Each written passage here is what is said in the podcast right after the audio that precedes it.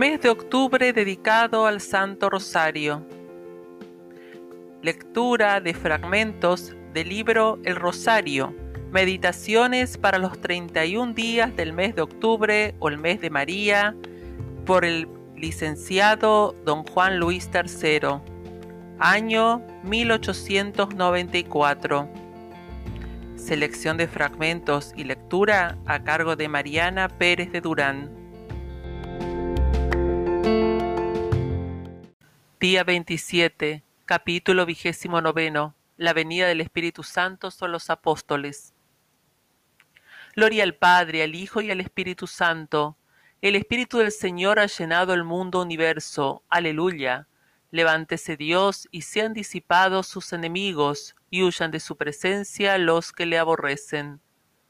Oh Dios, que has iluminado con la luz del Espíritu Santo los corazones de los fieles, concédenos el sentir rectamente en ese mismo espíritu y el gozar siempre de sus consuelos. Por Jesucristo nuestro Señor. Cuán bueno y suave es, oh Señor, tu espíritu en nosotros. Este es canto y oración de la Santa Iglesia en la gran fiesta de Pentecostés o cuando invoca en especial misa al Espíritu Santo. Este misterio, objeto de la fe y del amor para incipientes y para perfectos, es, como todos los del símbolo católico, admirable. La economía de su manifestación, de su preparación, revelación y dispensación, toda es sabiduría, bondad, misericordia y caridad eterna. Tanto amó Dios al mundo que le dio su Hijo unigénito, dice el Evangelio.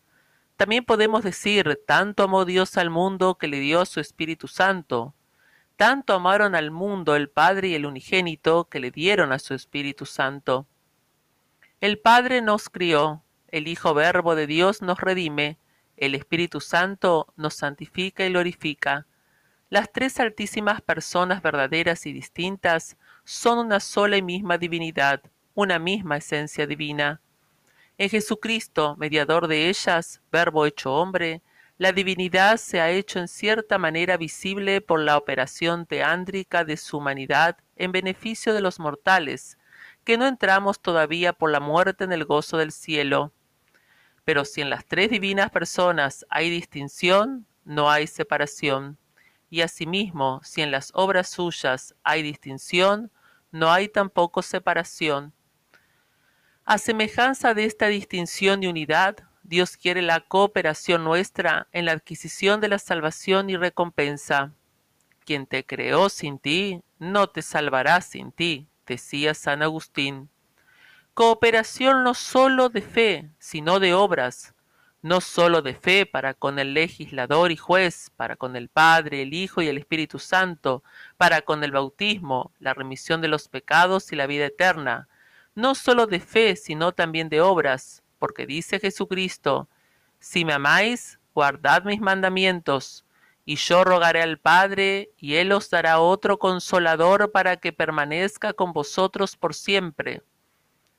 Y a la vez que quiere Dios de nosotros esa doble cooperación, quiere de parte de su alta majestad, no menos la gradual manifestación y dispensación de sus inmensos favores, gradación misteriosa y soberanamente razonable, porque resplandece en ella el prototipo del ser divino de las relaciones divinas. El Padre es el principio, el Hijo el medio, el Espíritu Santo la consumación.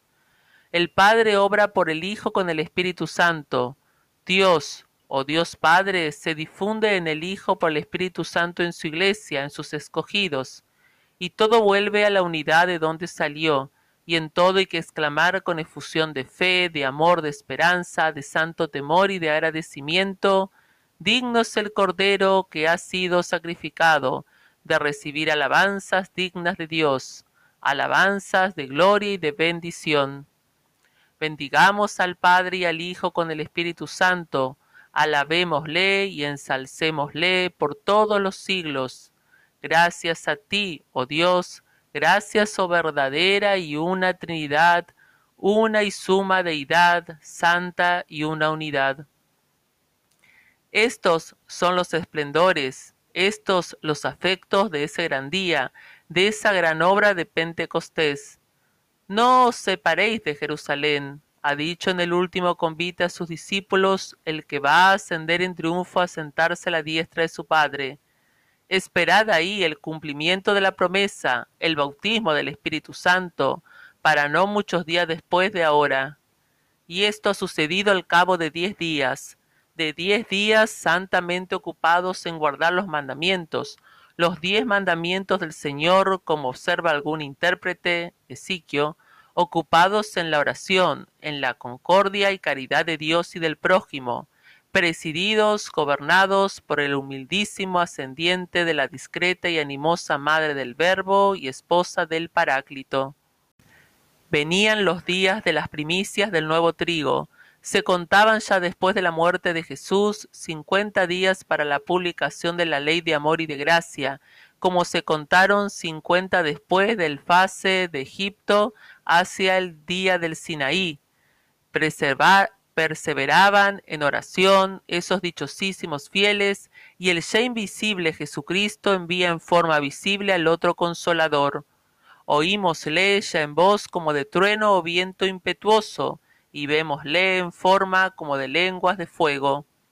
Las profecías de Isaías y de Joel se cumplen con admirable originalidad. El don de hablar todas las lenguas y el aliento para confesar a Jesucristo resucitado y glorioso transforma a la pequeña Grey. Jesucristo cumple y confirma cuanto tiene anunciado y solemnemente repetido. Amadme, guardad mis mandamientos, yo rogaré al Padre y os dará otro paráclito para que permanezca con vosotros para siempre, el Espíritu de verdad que el mundo no puede recibir. No os dejaré huérfanos, vendré a vosotros. El que me ama será amado por mi Padre, y yo le amaré y me le manifestaré.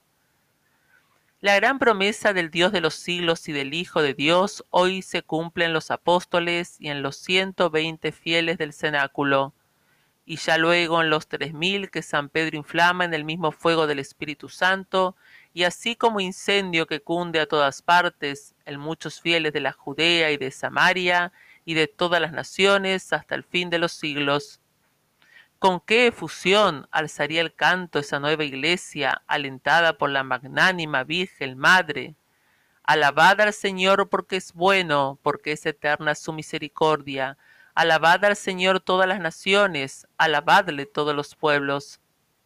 El Dios de misericordia y paciencia, fuerte y suave en la dispensación de sus obras, con ese modo sapientísimo y reclamado por la naturaleza misma del hombre, todas las maravillas de Pentecostés pudo haberlas hecho antes, en el mismo día de la muerte del Redentor o en el de la resurrección, pero no es eso lo que la humana y tarde inteligencia nuestra entendería, contemplaría ni agradecería sin un milagro innecesario y discordante, con el orden general de sucesión de tiempo en el desarrollo de la creación, de la redención, santificación y glorificación.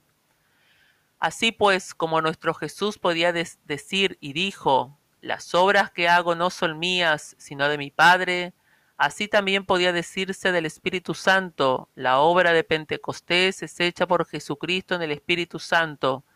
Por eso del Padre se pudo decir que no cesa de obrar, y del Espíritu Santo que permanece en la Iglesia rigiéndola y vivificándola. Y del Verbo humanado se dijo por el contrario que pasó haciendo el bien. Si Jesucristo por su santa humanidad se adapta tanto a hacernos más inteligible y por ende más amable la bondad infinita del Padre, no menos predispónenos para ser más inteligible y amable al hermosísimo, amorosísimo y dichosísimo Espíritu Santo. Amar pues al Espíritu Santo es amar a Jesucristo y al Padre, y así como es debido y hermoso alegrarse y amar el santo día de la resurrección, lo es entregarse a tan felices afectos con el gran día del Espíritu Santo, cual si fuese de otro Jesucristo, y mejor, del mismo Jesucristo en la persona de otro que con él es unos, un solo y mismo Dios. Con razón, pues, el Crisóstomo dice con su poderosa elocuencia de ese gran día, Hoy la tierra se nos ha hecho cielo, no porque de los cielos bajasen las estrellas a la tierra, sino por haber ascendido los apóstoles a los cielos, porque se ha derramado copiosa gracia del Espíritu Santo, y a todo el orbe lo ha hecho cielo, no mudando su naturaleza, sino enmendando su voluntad. Ha encontrado a un publicano y lo ha hecho evangelista, ha encontrado un perseguidor y lo ha mudado en apóstol, ha encontrado un ladrón y lo ha introducido en el paraíso, encontró a una meretriz y la hizo igual a las vírgenes, encuentra magos y los cambia en evangelistas, ha puesto en fuga a la malicia, ha introducido la benignidad, ha exterminado la servidumbre, ha introducido la libertad, ha perdonado la, deuda, ha derramado la gracia de Dios. Por eso la tierra se ha vuelto cielo, y esto no dejaré de decirlo cuantas veces pudiere. Obra del Padre es la misión de Jesucristo, obra del Hijo la infusión del Espíritu Santo por la salvación de los hombres, y todo obra de Dios. Otro Jesucristo es pues el Espíritu Santo. Oigámoslo de San Agustín.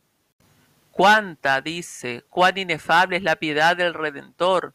Introdujo al hombre en el cielo y envió a Dios a la tierra. Cuán grande es el cuidado del autor por la restauración de su hechura pues he aquí que de nuevo se nos envía de las alturas otra medicina. He aquí que de nuevo la majestad se digna visitar por sí misma a sus enfermos. He aquí que de nuevo las cosas divinas se nivelan con las humanas. Esto es, el vicario, sucesor del Redentor, viene entre nosotros a consumar con la virtud peculiar de su Espíritu Santo los beneficios comenzados por el Salvador. Lo que uno redimió, el otro santificará y lo que, lo que aquel adquirió, éste cuidará y conservará. Es tan cierta esa hermosa verdad que, como es de notarse en ese pasaje, San Agustín al Espíritu Santo le llama vicario, esto es sucesor de Jesucristo, pues el Espíritu Santo quiso descender al mundo para imitar la venida del Verbo, esto es de Jesucristo, y completar su empresa y sus hechos. Por lo que la venida del Espíritu Santo son los apóstoles, fue semejante al descenso de Jesucristo al mundo, esto es, a su encarnación. Primero, en cuanto a la sustancia, porque así como la sustancia del verbo desciende a la carne, así el Espíritu Santo desciende sustancialmente a los apóstoles. Segundo, en cuanto al modo, porque así como el modo de la encarnación fue la unión hipostática, así la hipóstasis del Espíritu Santo se unió a los apóstoles de un modo semejante. El verbo encarnado fue como el fuego con el, en el carbón. El Espíritu fue como fuego que se posaba en los apóstoles. Tercero, en cuanto a la causa, que fue el amor inmenso y divino por el que el Espíritu Santo, lo mismo que Cristo, descendieron para beneficio de los hombres, y esto sustancial y personalmente.